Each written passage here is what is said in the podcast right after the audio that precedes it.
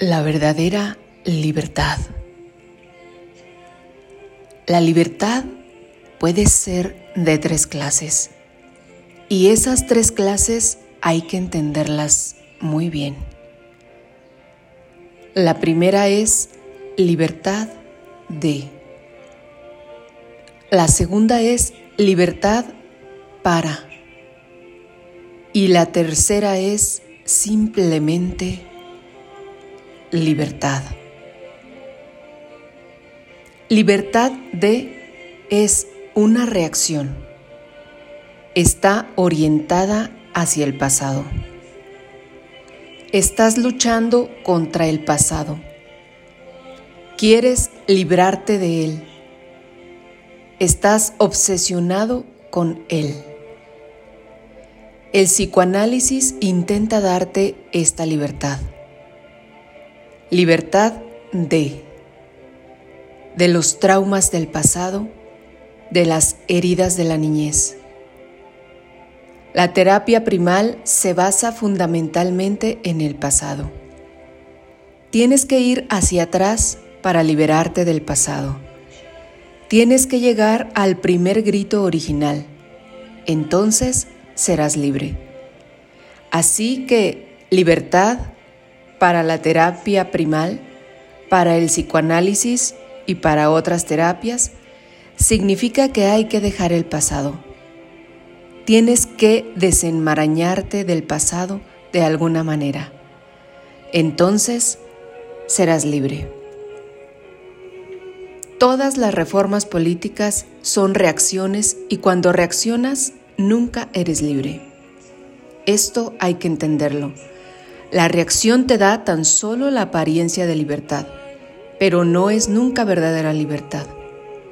Puedes ir en contra del pasado, pero al estar en contra del pasado, éste te atrapa por la puerta de atrás. Por eso ha sucedido una y otra vez. Te vuelves igual que aquel contra el que estás luchando. La libertad de es una idea básicamente errónea. La libertad para es una idea orientada hacia el futuro. Cuando te orientas hacia el futuro, no puedes vivir en el presente. Y si no vives en el presente, no eres libre.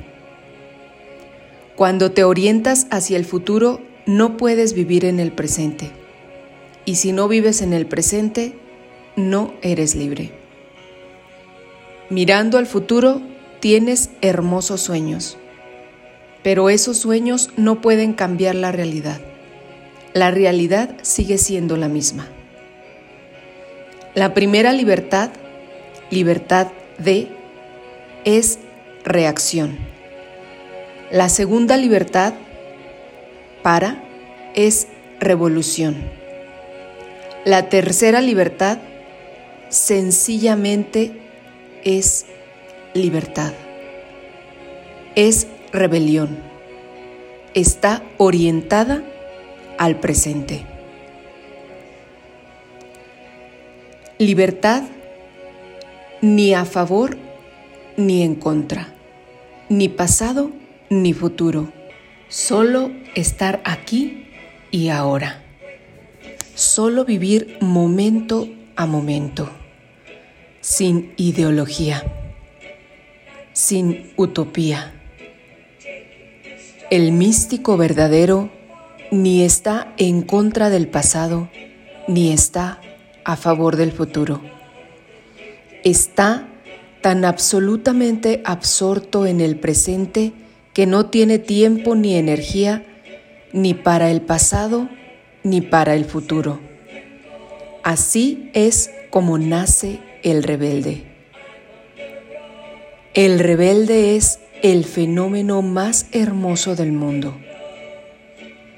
Buda es un rebelde y también lo es Jesús. Aticha es un rebelde y también lo es Kabir. Ellos son rebeldes. No fueron revolucionarios ni tampoco fueron reaccionarios Su orientación es totalmente diferente. Su orientación es hacia el ahora, hacia el aquí. Ellos no viven por un ideal, ni tampoco viven contra un ideal. No tienen ideas. En su consecuencia no existe ninguna ideología. La absoluta pureza de este momento. Ellos la viven. Ellos la disfrutan. Ellos la cantan. Ellos la danzan. Y cuando viene el siguiente momento, lo viven con la misma alegría, con el mismo júbilo.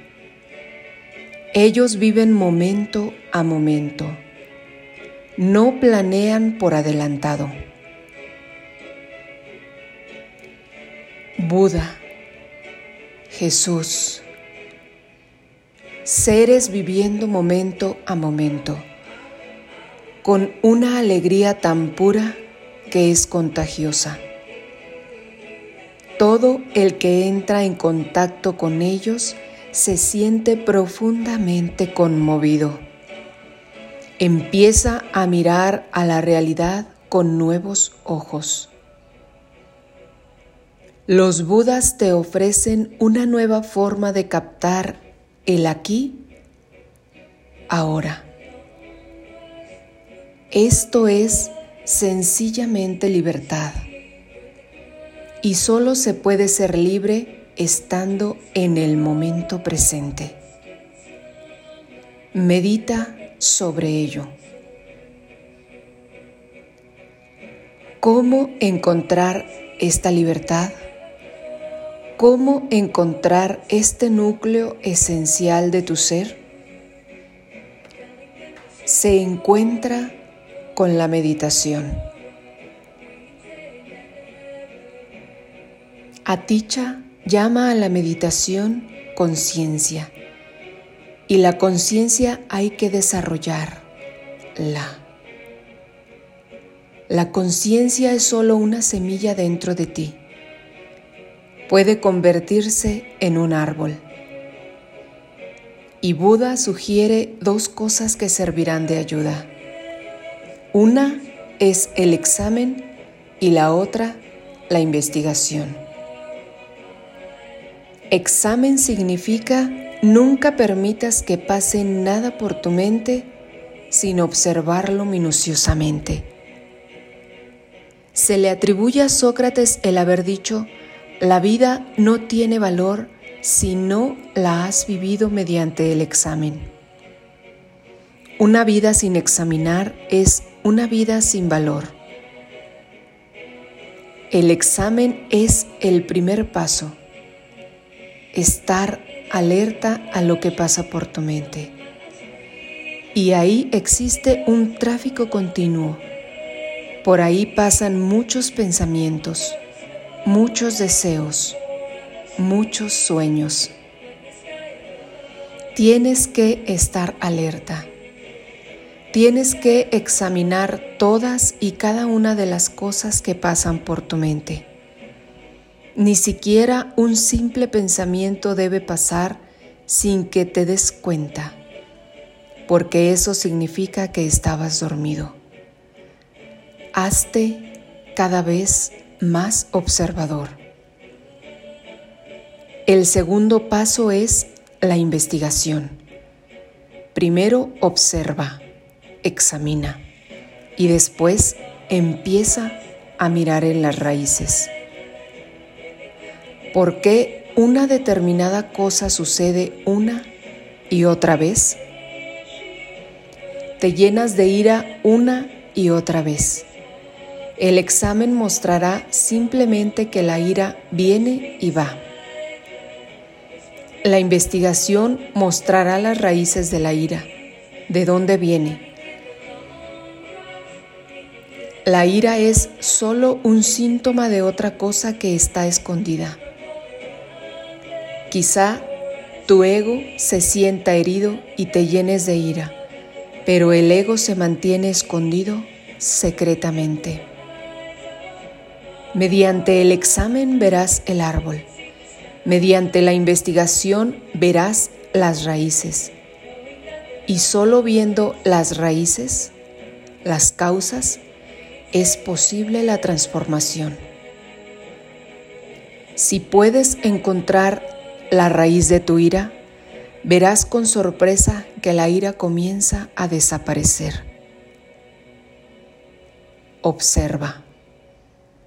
Te entristeces una y otra vez. De repente, sin motivo alguno, todo estaba yendo perfectamente bien y algún dispositivo se dispara y te entristeces. Y de nuevo la tristeza desaparece. Y por la noche vuelve a estar ahí y así sucesivamente. ¿Por qué sucede esto? Primero, examina. Luego, investiga. Mediante el examen y la investigación nacerá en ti la cualidad llamada conciencia. Una vez que la conciencia está ahí, posees la espada que puede cortar todas las raíces y todas las enfermedades. Cuando te haces consciente de las causas de la tristeza, ésta desaparece. Una vez que nace la conciencia, poco a poco te sales del pasado y del futuro y entras en el presente. Estás más presente en el presente. Alcanzas una especie de presencia hasta ahora desconocida. Te vuelves luminoso. Y en esa presencia, cuando percibes cómo está pasando el momento, todos tus sentidos se vuelven tan puros, tan sensibles, tan sensitivos, tan despiertos y tan vivos, que tu vida entera cobra una nueva intensidad. Estás lleno de entusiasmo. El mundo será el mismo, pero a la vez será diferente los árboles te parecerán más verdes, las rosas más de color de rosa, la gente más viva, más hermosa.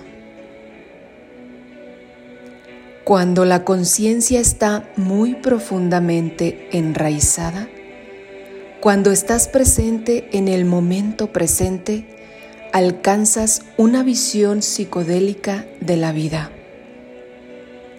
Por eso los místicos hablan de tanta belleza, de una inmensa celebración, de una música maravillosa. Hay enorme belleza por todas partes y sientes una enorme gratitud por toda la existencia. Cuando la conciencia sucede, los milagros empiezan a ocurrir. Cada momento se convierte en un milagro y empiezas a volar alto. Empiezas a alcanzar nuevas cimas en todo. Todo lo que haces se convierte en gran deleite y la vida adquiere un aspecto divino por donde quiera que vayas. Y comprobarás también que allí donde vas aportas algo de sagrado. Pero hay que ser humilde, pues el ego puede creerse mejor que los demás cuando surge la conciencia. Ahora uno tiene que ser muy cuidadoso cuando empiezas a entrar en los reinos superiores, puedes caer muy fácilmente y la caída será espectacular. Así que es mejor ser consciente cuando por primera vez te dirijas hacia arriba, para que no se cree en ti ningún hábito de caída. 8. Reflexiones para el alma. Claudia Garlo. Recibe mi abrazo de luz, amor y vibración, de mi alma a tu alma.